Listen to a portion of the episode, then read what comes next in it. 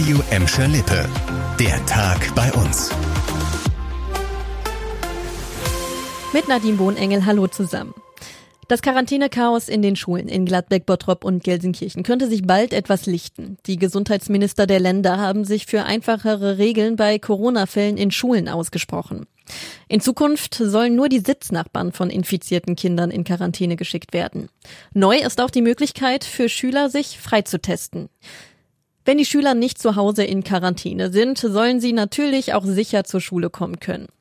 Vor den Schulen in Gladbeck und Bottrop sind allerdings einige Verkehrssünder unterwegs. Das hat die Polizei Recklinghausen bei Kontrollen in den vergangenen Wochen festgestellt. Seit dem Start des neuen Schuljahres haben die Beamten speziell den Verkehr vor Schulen überwacht. Dabei wurden im Kreis Recklinghausen und dem Bottrop knapp 380 Autofahrer angehalten, weil sie zu schnell waren. Der Spitzenreiter war mit 61 kmh in einer 30er-Zone unterwegs. Über 180 Autofahrer hatten verbotenerweise im Umfeld einer Schule gehalten. Außerdem gab es Anzeigen wegen Verstößen gegen die Gurtpflicht und nicht verkehrssicherer Fahrräder.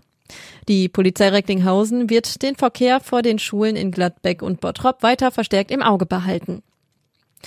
Nach fünf Tagen Bahnstreik sollten heute alle Züge in Gladbeck, Bottrop und Gelsenkirchen wieder nach Plan fahren.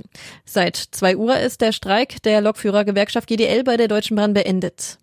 Der Zugverkehr sei planmäßig angelaufen, sagte heute Morgen ein Bahnsprecher. Wie es im Tarifstreit zwischen Bahn und GDL weitergeht, ist unklar. Vielleicht droht Bahnkunden schon bald der nächste Streik. Eine Einigung zwischen den Streitparteien ist nicht in Sicht. 127.000 Euro hat eine Frau der Zoom-Erlebniswelt in Gelsenkirchen vererbt. Heute gab es ein dickes Dankeschön. Nach der großzügigen Spende der treuen Zoobesucherin aus Recklinghausen hat der Zoo jetzt eine Gedenktafel zu Ehren der Spenderin enthüllt.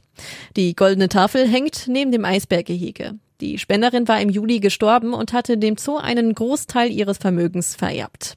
Das ist bisher die dickste Spende, die die Zoom-Erlebniswelt je bekommen hat, wie Zoodirektor Henrik Behrensson uns erzählt hat. Natürlich, wir freuen uns sehr. Wir hatten ja nicht ganz einfache zwei Jahre jetzt hinter uns. Das letzte Jahr sehr schwer und jetzt auch dieses laufende Jahr war ja durch die Corona-Situation auch wirklich schwierig für uns. Umso mehr freuen wir uns natürlich über so eine hohe Zuwendung. Also das ist mit Abstand der höchste Betrag, der jemals der Zoom-Erlebniswelt gespendet wurde. Bei der heutigen Enthüllung der Gedenktafel waren auch Angehörige der Spenderin anwesend.